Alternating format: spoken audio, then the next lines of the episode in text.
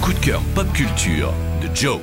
Souvenez-vous, il y a deux semaines, ici même, je vous chantais les louanges d'un coffret de l'album Revolver des Beatles, dont l'attraction principale est un tout nouveau mix flambant neuf de l'album d'origine, un nouveau mix qui, à mon sens, pousse l'expérience d'écoute de cet album à son paroxysme, n'en déplaise aux puristes. Et ben cette semaine, vous savez quoi? Je vais vous refaire la même, sauf que cette fois, c'est un nouveau mix de mon album préféré de Pink Floyd qui est mis à l'honneur, Animals. Sorti en 1977, Animals est un album qui a un peu le cul entre deux chaises pour les amateurs de Pink Floyd. Il est coincé entre deux albums immenses, Wish You Were Here d'un côté et The Wall de l'autre.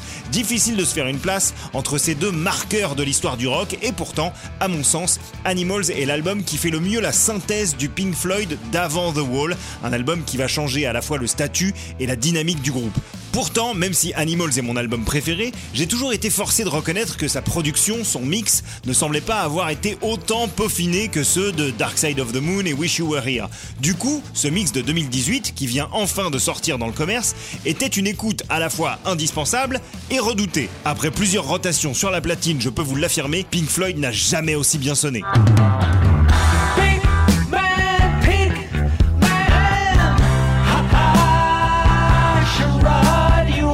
Évitant le piège de la compression à outrance, ce nouveau mix orchestré par James Guthrie, le producteur de The Wall, fait la part belle aux détails qui changent tout. La voix de Roger Waters, par exemple, est débarrassée de certains effets de réverb, et du coup on pourrait croire qu'il chante dans la même pièce que nous. Les parties de guitare acoustique sont plus cristallines que jamais, la basse gagne en rondeur, mais le grand vainqueur de ce nouveau mix, c'est Richard Wright, le clavier du Floyd, dont les nappes ne nous ont jamais autant fait planer, et dont les solos n'ont jamais semblé aussi essentiels que sur cette nouvelle version. Alors je comprends qu'on puisse être réfractaire au procédé de remixer des albums considérés comme intouchables, mais je vous assure qu'en écoutant ce Animals 2018 mix de Pink Floyd, il se peut que pendant 41 minutes, vous ayez l'impression d'écouter le meilleur album de tous les temps, ni plus ni moins.